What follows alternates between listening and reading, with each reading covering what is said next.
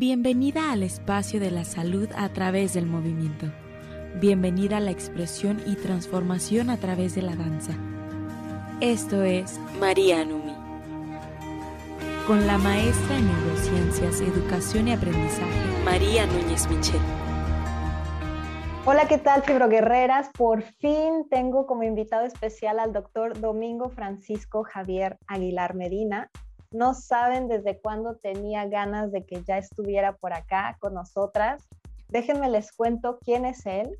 Él es médico especialista en acupuntura y en terapia psicocorporal. Él es coordinador de enseñanza del Departamento de Farmacología de la Facultad de Medicina de la UNAM, la Universidad Nacional Autónoma de México. Fue mi médico de cabecera cuando yo vivía en Coyoacán, en la Ciudad de México, y recuerdo muy bien ir a su consultorio para las sesiones de acupuntura. Así que el día de hoy, querida fibromujer que nos estás viendo, que nos estás escuchando, te vamos a hablar de tres cositas, miedos, sistema inmunológico y respiración. Así que quédate hasta el final porque encontré dentro de mis notas, cuando tomaba sesiones con el doctor Domingo, tres ejercicios que hacía con frecuencia y solo te diré sus nombres, que son tijerita, empanada y pelota. Así que aprovecha estos minutos practícalo con nosotros, toma nota y deja aquí abajo todos tus comentarios, preguntas, porque las vamos a responder con mucho gusto. Bienvenido Domingo, te cedo el micrófono, este es tu espacio. Un gusto. Mencionas esos tres temas ¿no? que son importantísimos en la fibromialgia. Yo creo que uno de los problemas más graves, ¿no? Digo, hay varios problemas con la fibromialgia, como esta parte de, pues, no hay como un estudio, ¿no? Que nos diga, ah, es fibromialgia, ¿no? Es como, como un diagnóstico de exclusión, entonces a veces se tiende como, como no darle la importancia y el impacto que tiene en la vida cotidiana. El otro problema es esta parte de, se forma un ciclo, ¿no? Hay varios ciclos eh, donde se retroalimenta esta enfermedad. Pues hay dolor, el dolor, este, pues cuando en general estamos con dolor, la respiración la contenemos, no estamos tratando de hacer los menos movimientos posibles, se libera cortisol, se libera hormonas de estrés y esto mismo hace que el, dolor aumente. Sí, efectivamente, totalmente de acuerdo contigo, Domingo. Eh, muchas fibroguerreras cuidamos nuestro sistema inmunológico. ¿Cuáles órganos son los que intervienen en el buen funcionamiento de este sistema cuál relevancia tiene el hipotálamo. El hipotálamo es el director de orquesta ¿no? de todas estas funciones que no son directamente relacionadas con la voluntad, o sea, toda la parte no voluntaria. El hipotálamo nos eh, regula tanto la cuestión hormonal, eh, eh, entre ellos el eje hipotálamo, hipófisis adrenal, o sea, la producción de corticosteroides, y además, eh, pues todos los, o todos los otros ejes, ¿no? Este, tiroides, eh, ovarios, este, están regulados por el hipotálamo. Y al mismo tiempo también tiene receptores, ¿no? A estas hormonas y tiene receptores a citocinas, ¿no? Del sistema inmunológico. O sea, también tiene una relación muy estrecha el hipotálamo con, eh, bidireccional, ¿no? Porque a veces pensamos, ah, no todo va del hipotálamo para acá o, o todo va hacia el hipotálamo, sino es una relación bidireccional donde enfermedades extenuantes como mencionaba hace rato, que nos llevan a estrés y a una regulación del hipotálamo. Y al revés, una malfunción del hipotálamo también va a tener un impacto eh, directo en el sistema inmunológico, ¿no? que no, no, no, está en un solo órgano, sino que está... Eh, en varios, sí, claro. Mencionabas al principio el cortisol. Cuéntanos qué es el cortisol, por favor. El cortisol es, para ponerlo en los términos más sencillos, la hormona del estrés, ¿no? O sea, del estrés crónico. No es lo mismo eh, la adrenalina, que nos va a sacar de un problema agudo, de un problema corto, de corto tiempo, de, un problema que se soluciona en minutos, al cortisol, que es este estrés que se sostiene durante mucho tiempo, ¿no? Entonces, ahí, eh, ya para ir aterrizando como cosas más concretas y más útiles, por ejemplo, una respiración inadecuada. O sea, promovida por el mismo, por el mismo dolor, por la misma tensión, que dejamos de respirar por, por periodos más o menos largos. Obviamente, pues dice el paciente, no, es que sí estoy respirando, sí, pero estás haciendo pausas, ¿no? Nos concentramos en algo, estamos en el dolor, respiramos, hacemos una pausa y volvemos a respirar. No es una respiración continua. Claro. Esto, entonces, por eso se vuelve un círculo vicioso, ¿no? Esto es un estrés para el cuerpo que los músculos sobre todo funcionan con un metabolismo mucho mejor con un metabolismo aeróbico que anaerobio, Cuando respiramos bien no nos acalambramos al hacer ejercicio, ¿no? Cuando no respiramos bien, pues es más fácil acalambrar.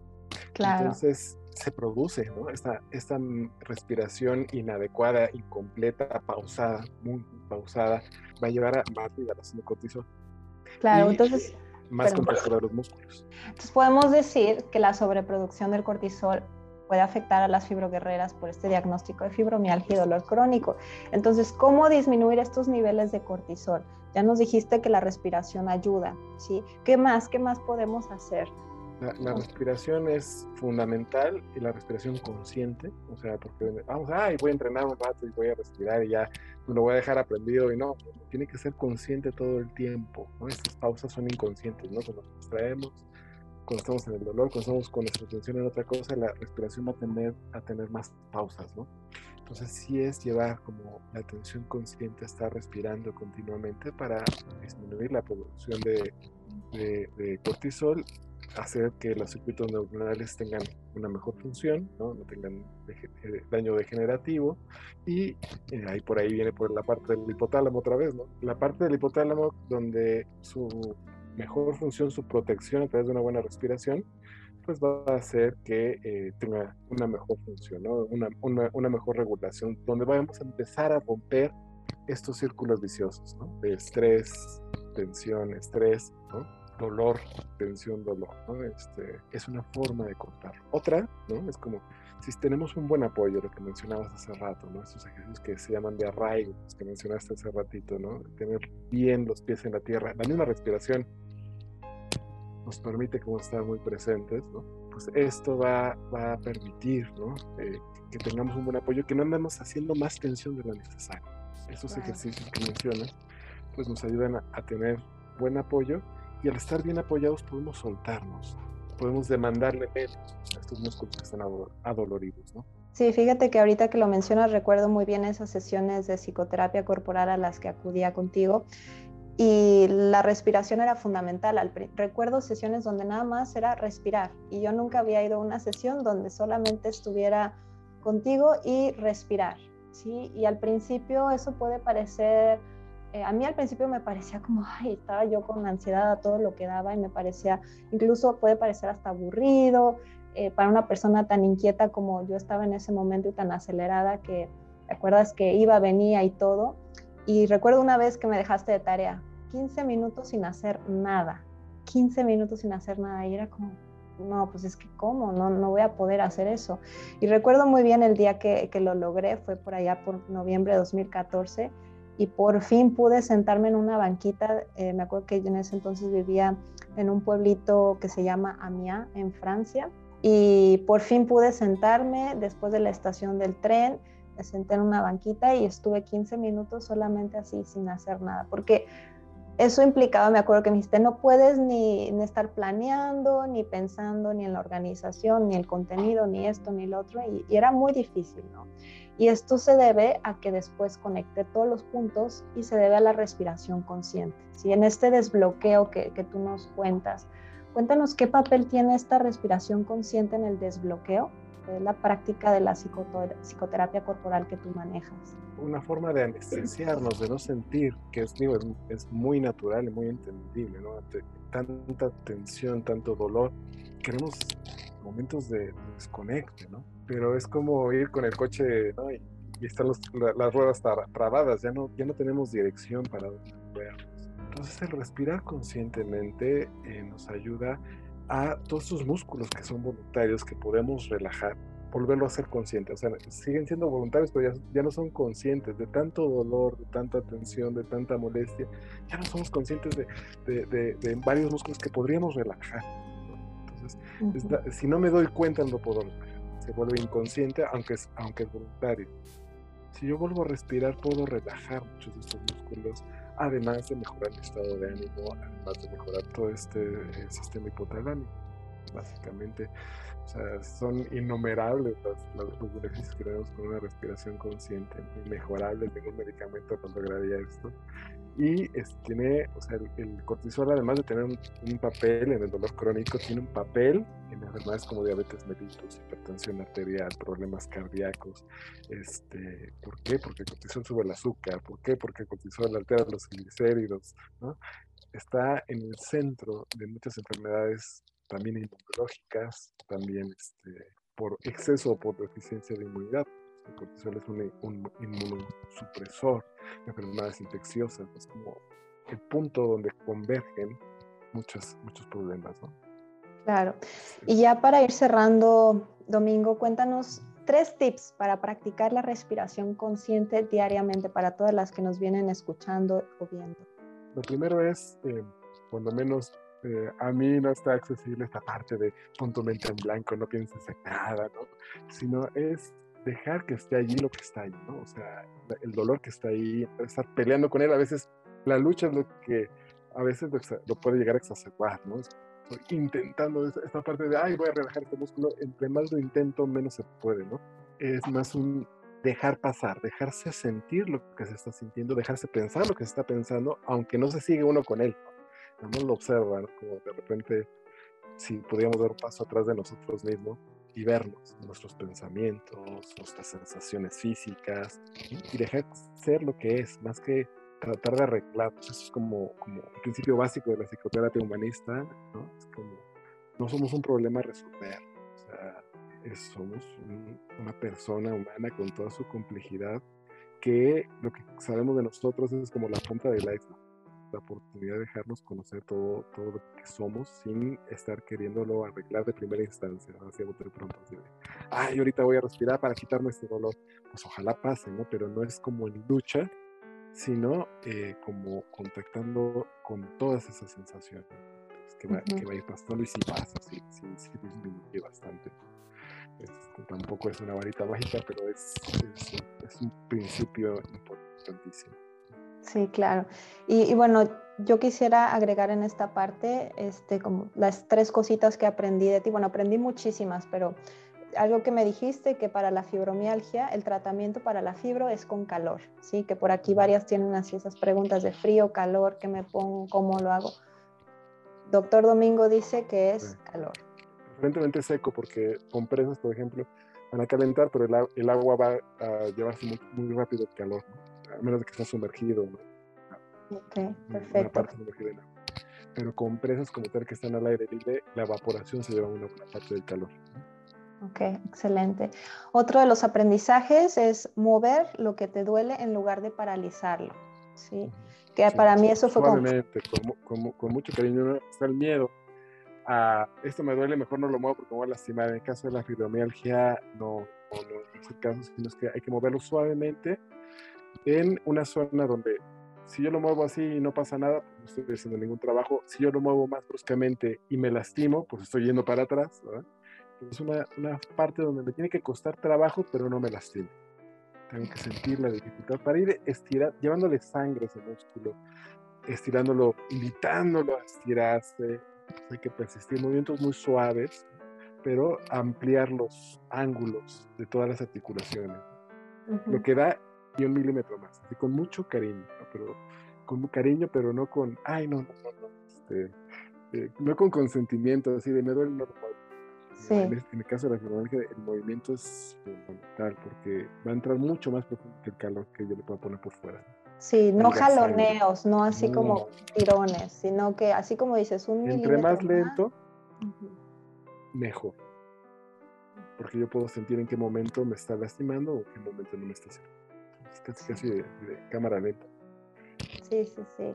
Y esto que, que, hablabas también de un músculo que no está oxigenado se contrae. Entonces el reposo agrava las contracturas. Eso lo aprendí de ti. Así que si no respiras profundo todo el tiempo, si estás entre más cansada, pues más tienes que moverte. Paso uno sería respirar, ¿no? Paso dos, estirar suavemente. Ya paso tres, eh, podemos hacer movimientos un poquito más fuerte. Pero hay veces que el dolor es tanto que, que me tumba, ¿no? Entonces no puedo empezar a estirarme porque de verdad me, queda un grito, ¿no? O sea, que sintiendo un grito. Entonces es primero respirar 10, 15 minutos conscientemente y después empezar a estirar para que empiece a mover la sangre, en nutrirse esos músculos y se puedan, se puedan estirar. Sí, un, músculo que está contracturado, que está dolido, es un músculo que no tiene sangre, que está cansado. Claro. Y el aprendizaje número tres es emitir sonido con la vocal A, que también lo hicimos mucho en las sesiones. Cualquier vocal es buena, pero bueno, la la más usada. ¿no? Es para qué? Para escucharme. ¿no? Como, ¿Cómo puedo afinar un instrumento si no me escucho? ¿no? Parece muy loco, pero este, sí, y la otra, la otra cosa que es sonar es porque si yo puedo, mover esta, esta parte, pero si no estoy sonando, si estoy aguantando la tensión, pues voy a tensar otra parte, ¿no? Entonces, el permitirme sonar me permite de veras relajar, ¿no? Y no nada más cambiar la tensión de un lado. Sí, sí, sí. Y, y de verdad que para mí era como eh, sentía que Domingo era un mago, porque decía, ¿cómo sabe que no estoy respirando? ¿Cómo sabe que no estoy relajando? ¿Cómo sabe, cómo se da cuenta? Y ojo, fibroguerreras, esto, como saben que, soy muy viajera, hacíamos las sesiones eh, virtuales antes de la pandemia y antes del COVID, y aún así súper efectivas. Y ahí me tienes hablándole a Domingo en cualquier punto. No sé si te acuerdas, Domingo, aquella vez que me encontraba en Barcelona primer día y te dije, Domingo, mi ojo, siento que me va a explotar y que la parte blanca de mi ojo estaba como cuadrada, ¿no? Entonces también tiene que ver mucho con, con muchos factores, ¿no? Pero en ese momento, respiración consciente, práctica de la psicoterapia corporal me ayudó muchísimo como a, a estar bien arraigada, ¿sí?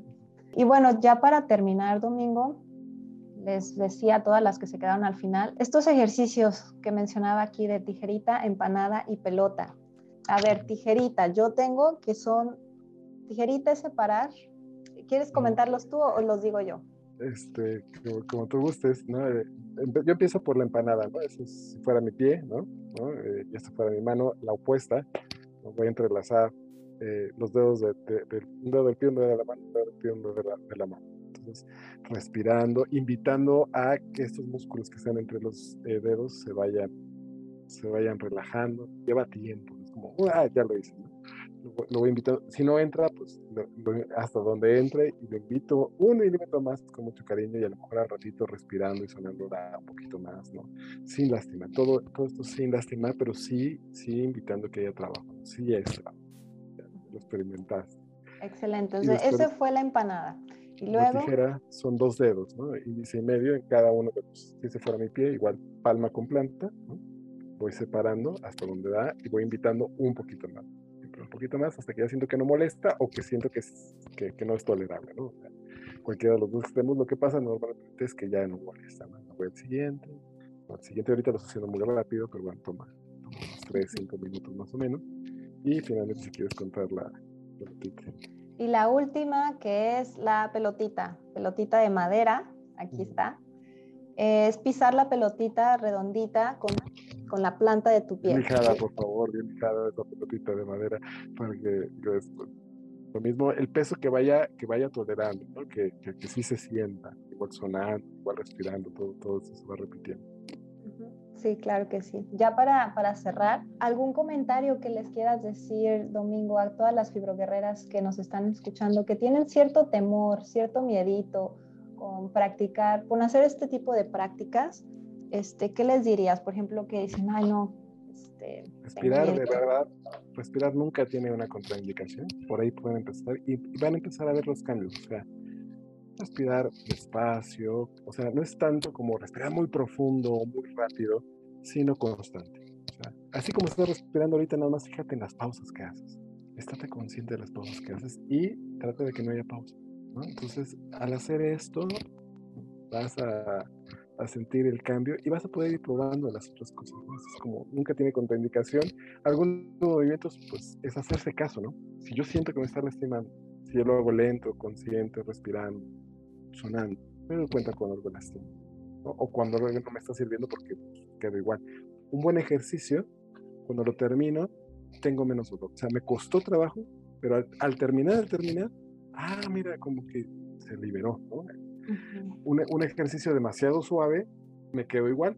Ah, pues, no sentí ningún cambio, ¿no? Pues es un ejercicio que no me demandó estirar ningún músculo que estuviera contracturado y un ejercicio que, que, lastima, pues acabando me estoy sintiendo peor. Este, o durante lo que estoy haciendo lo que estoy sintiendo peor, paro y me siento peor. Entonces, sí es mucho mantenerse, ¿no? Ese, ese despacito y eh, haciendo caso, porque yo si me siento sé que me está lastimando. Sí, claro que sí. con eso voy perdiendo miedo a mover. Sí, sí. O sea, de que es mucho esfuerzo, es mucho esfuerzo, probablemente, pero lo vale. O sea, la diferencia se siente al hacer. acabo y mi cuerpo siente, ay, gracias, ¿no? Sí, sí, sí.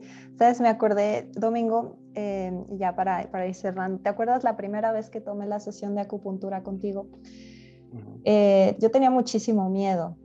Y este, no sé las personas que nos están escuchando, pero yo tenía muchísimo miedo a las agujas y, y fue como eh, también el superar la, la etapa de, de, miedo, pero una vez que entiendes el por qué y para qué te va a servir y cuando empiezas a disfrutar de los beneficios en tu propio cuerpo y, y también como esta, estas ideas que yo tenía también de mi dolor más fuerte era más en el cuello y en la espalda y tenía, ¿te acuerdas esta creencia de, bueno, si me tapizaba domingo de agujas en la espalda ya, se iba a drenar o liberar ese dolor que tenía yo así ay no.